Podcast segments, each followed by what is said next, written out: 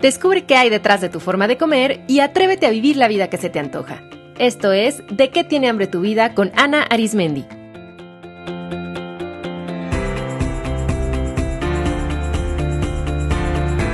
Este es el episodio número 86, Cómo dejar de obsesionarte con bajar de peso.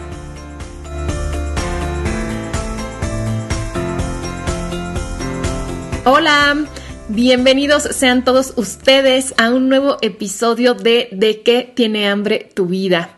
Espero que este audio los encuentre muy bien. Yo soy Ana Arismendi, quien en lo personal soy una mujer bastante hambrienta. Ahora mismo tengo mucha hambre de viajar, de bailar, de compartir, de estar en la naturaleza y de aprender. Y bueno, en lo profesional soy psicoterapeuta y nutrióloga, especialista en nutrición para la salud mental y en psicología de la alimentación y de la obesidad. Oigan, justo antes de ponerme a grabar este episodio, estaba leyendo un par de correos electrónicos donde me platican que este podcast les gusta mucho y que sobre todo les ha sido útil para adoptar una nueva perspectiva sobre su forma de comer. Y les agradezco muchísimo que se tomen el tiempo de mandarme un mensajito que me inspira para seguir preparándome y para seguir compartiendo con ustedes de estos temas que a mí tanto me apasionan. Y quiero que piensen que si escuchar estos episodios les ha servido, imagínense lo que sería trabajar directamente conmigo y hacer ejercicios prácticos que complementen toda esta información y para que la puedan aplicar en su vida. Y por eso quiero invitarlos a mis dos próximos talleres que son 100% online, así es que se pueden apuntar vivan donde vivan. El 11 de junio comienza Escribir para Sanar que es un taller donde utilizamos ejercicios de escritura terapéutica para el autoconocimiento, para aprender a resolver problemas, para manifestar la vida que se nos antoja, para liberar emociones y para profundizar y transformar nuestra relación con la comida y con el cuerpo. Este programa dura 30 días en los cuales estaremos haciendo un ejercicio de escritura terapéutica por día. Todos los ejercicios son diferentes, divertidos, muy reveladores y este programa incluye material muy lindo y poderoso que he hecho y he diseñado con muchísimo cariño y sobre todo con mucha preparación sobre este tema. Por ejemplo, incluye un diario que ustedes pueden imprimir y que va a ser su cuaderno de trabajo donde irán haciendo los ejercicios de escritura. También incluye un manual en el que se explican los 30 ejercicios de escritura terapéutica que vamos a hacer para que los conserven y para que estos ejercicios y estas herramientas se queden con ustedes para toda la vida. Y como un super bonus, este programa también incluye mi nuevo libro que se llama En vez de comer, escribe que es un librito donde les comparto estrategias de escritura terapéutica para que las apliquen en el momento en el que sienten urgencia para comer, en ese momento en el que sienten estas ganas y antojos imperiosos de comer algo, pueden aplicar alguno de estos ejercicios que les van a ayudar mucho. La información sobre este programa está en de tiene hambre tu vida.com diagonal escribir para sanar. El link directo está en las notas de este episodio. Y además, el 3 de julio inicia mi taller estrella de qué tiene hambre tu vida, que es sin duda el mejor programa para comprender y transformar de raíz su relación psicológica con la comida. Este es un programa muy profundo que dura ocho semanas donde trabajamos en entender y liberar todos los bloqueos psicológicos que generan conductas compulsivas con la comida, obsesiones con el peso y que están impidiendo que suelten todo ese peso extra. La información sobre este taller también está en de qué tiene hambre tu vida.com. A mí me daría muchísimo gusto compartir con ustedes en alguno de estos talleres y así conocerlos mejor y poderlos ayudar de una forma mucho más personalizada. Muy bien, pues ya entrando en materia, el episodio de hoy está inspirado en una pregunta que me llegó por correo electrónico de Fabiola y esta pregunta dice así.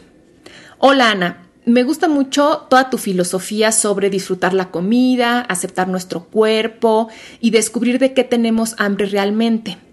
pero debo confesar que me resulta muy difícil dejar de obsesionarme con bajar de peso.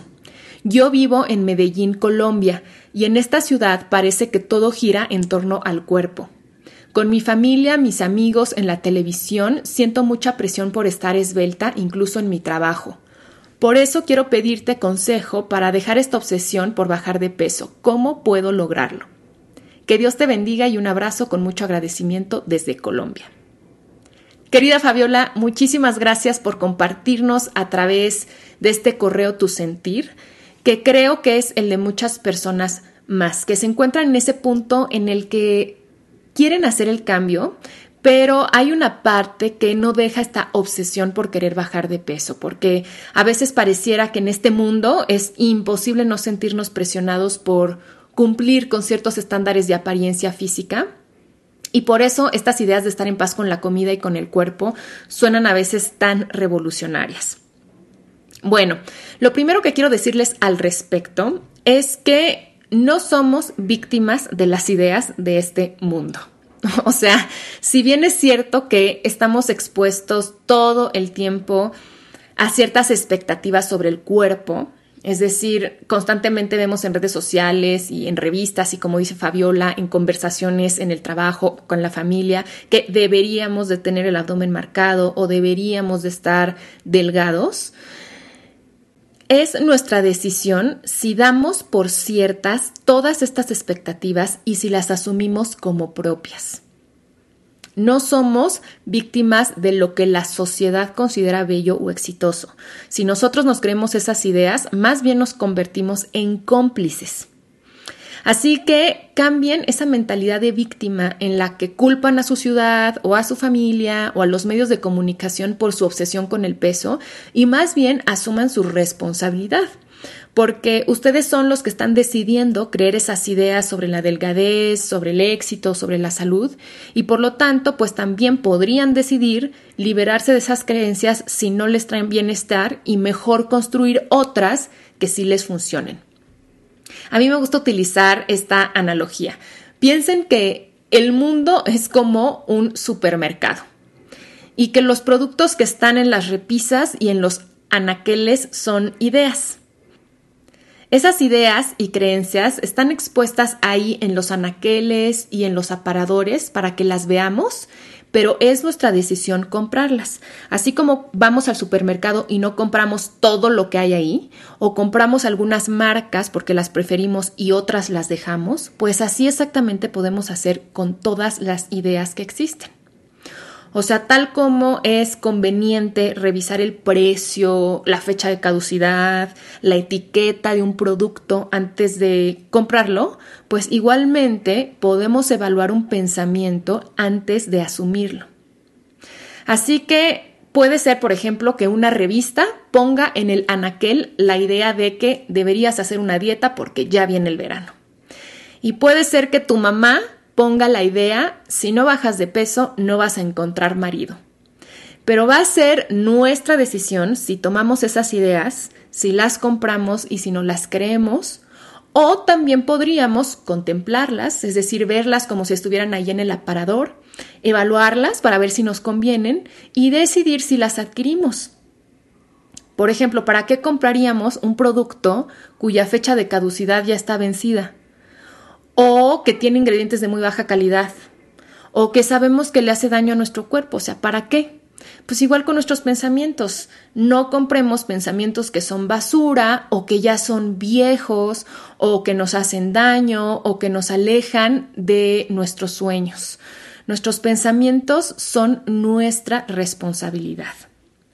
Entonces mi primer consejo para liberarse de la obsesión por bajar de peso es dejar de comprar pensamientos que alimenten esa obsesión. Y para ello pueden poner en práctica estas tres estrategias.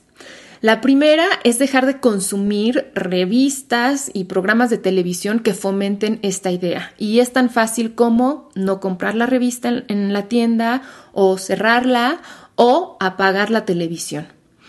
Dejen de seguir cuentas en redes sociales que también favorecen este tipo de conversación y esta obsesión por estar marcado y por comer, entre comillas, limpio, que a mí ese es un término que no me gusta, e igual y ya lo discuto en otro programa. Dejen de participar en conversaciones con amigas y familiares que solo están hablando de dietas y de cuerpos.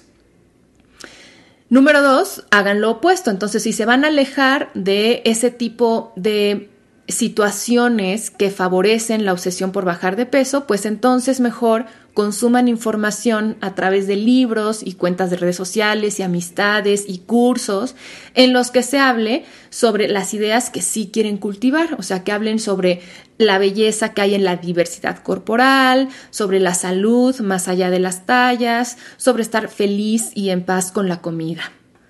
Entonces, pueden también encontrar personas que les sirvan como modelos de inspiración que estén haciendo lo que les encanta, que estén haciendo una diferencia en este mundo sin importar su apariencia y su peso. Y número tres, cada vez que se encuentren expuestos o expuestas a estímulos que favorezcan la obsesión con bajar de peso, recuerden siempre que es su decisión creerse esa idea o no. O sea, como les decía con el supermercado, siempre que escuchen una idea, que reciban una opinión, pregúntense si les va a servir de algo creerla, si les va a servir para cuidar a su cuerpo, para sentirse amorosos o amorosas, o si al contrario los hace sentir miedosos y los hace sentir inseguros. Por ejemplo, imagínense que están un domingo en, casa de su mamá y su mamá de pronto les dice, ay, mijita, como que ya deberías de bajar de peso, ¿no? Como que ya te ves más repuestita. Entonces, cuando reciban ese comentario, hagan un, ejercicio mental y digan, a ver, mi mamá piensa que debería de bajar de peso, pero esa solo es una opinión de mi madre. No es la verdad absoluta, ni es la realidad. ¿Yo quiero creer eso? Recuerden que las opiniones son opiniones, o sea, no son verdades ni son la realidad, solo reflejan la visión, los intereses y los valores de una persona.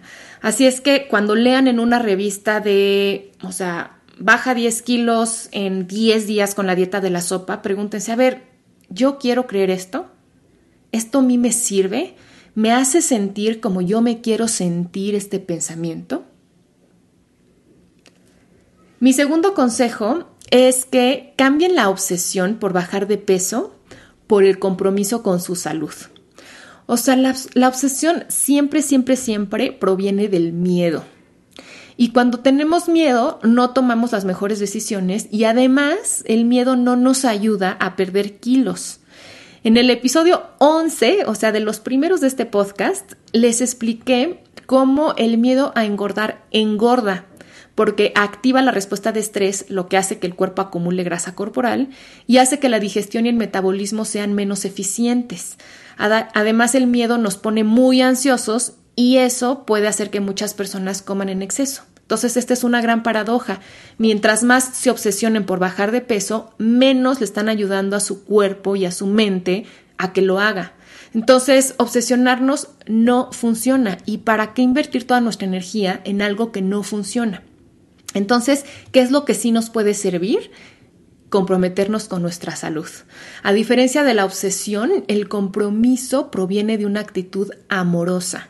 Y cuando estamos en una actitud amorosa, nunca atentamos contra nosotros mismos, nos damos el espacio y la claridad mental para tomar buenas decisiones y cuando nos comprometemos en cultivar nuestra salud, eso va a prevenir que nos involucremos en conductas dañinas y urgentes para bajar de peso, como hacer dietas hiperrestrictivas o hacernos intervenciones sospechosas, ya saben, el jeringazo que pone un entrenador físico disque para quemar grasa, ¿no? Entonces, cuando hacemos de nuestra salud nuestra prioridad, eso va a hacer que nuestro cuerpo funcione en su máximo potencial y eso va a hacer que facilite que adopte el peso que le corresponde de una forma natural. Un cuerpo sano es naturalmente un cuerpo que tiene un buen metabolismo, que va a tener energía, va a ser un cuerpo que nos ayude a tener un, un estado de ánimo estable y va a ser un cuerpo que adopte un peso sano de una forma natural. Mi tercer consejo para soltar la obsesión por bajar de peso es descubrir para qué quieren bajar de peso. Y esto ya lo he comentado en otros episodios, o sea, no queremos bajar de peso solo por el hecho de perder kilos, sino por cómo creemos que nos vamos a sentir al estar delgados y por lo que creemos que va a suceder entonces. Así que pregúntense para qué quieren bajar de peso. Y una vez que lo descubran, se van a dar cuenta que mucho de lo que desean lo pueden conseguir sin bajar un solo gramo, o que no es una condición sine qua non el estar flaco para conseguir eso. Estoy segura incluso que van a poder encontrar muchísimos ejemplos de gente que ha logrado lo que ustedes quieren y que no tienen el cuerpo de una modelo de revista. Hablo mucho más de este tema en el episodio 78 que se llama No eres víctima de tu peso, así que les recomiendo escucharlo. Y mi cuarto y último consejo para soltar la obsesión por bajar de peso es descubrir su misión de vida. Una obsesión obstruye nuestra visión en la vida, o sea, hace que pongamos toda nuestra energía en un solo tema y hace que parezca que todo en la vida tiene que ver con eso. La obsesión nos impide tener una vida rica, una vida diversa, una vida que expande nuestras experiencias. La obsesión por el peso hace parecer que nuestra misión en la vida, o sea que lo único a lo que venimos es estar flacos o flacas. Y saben que cuando se obsesionan con eso, se están privando de encontrar lo que es su verdadera misión, que es algo que va más allá de la apariencia física. Nuestra verdadera misión es aquella en la que podemos desarrollar nuestros potenciales, o sea, nuestros talentos, nuestras habilidades, nuestras capacidades al máximo. Y cuando estamos en nuestra misión, nuestra alma se expande. A ver, ¿ustedes creen que cuando estén a punto de morir van a pensar que deberían de haber hecho más dieta? Yo estoy segura que no. O si en este momento les dijeran que tienen tres meses de vida, ¿qué harían? ¿A poco dedicarían todos sus recursos a verse delgados? Cuando encuentren su verdadero sentido de vida, se van a sentir tan contentos, tan llenos de energía, tan útiles, tan creativos, que la comida y el cuerpo van a perder importancia y van a adoptar el lugar que les corresponde en su vida. Una obsesión es algo que nos requiere muchísima energía, todo lo que invertimos en pensar en ello, el dinero que gastamos, las cosas que hacemos. Entonces imagínense si todo eso lo invirtiéramos en encontrar y hacer lo que más amamos. Yo los quiero dejar con esta pregunta. Si todo el dinero, tiempo, energía y espacio mental que ocupan en obsesionarse con bajar de peso lo liberaran, ¿en qué lo invertirían? Espero que este episodio les haya servido y que les permita comenzar a soltar la obsesión por la delgadez y usar su energía en construir una vida donde la prioridad sean la salud, el bienestar, la paz y el amor. Les dejo un abrazo cariñosísimo desde la Ciudad de México, un abrazo en particular a ti Fabiola hasta Medellín, Colombia y nos escuchamos en el próximo episodio.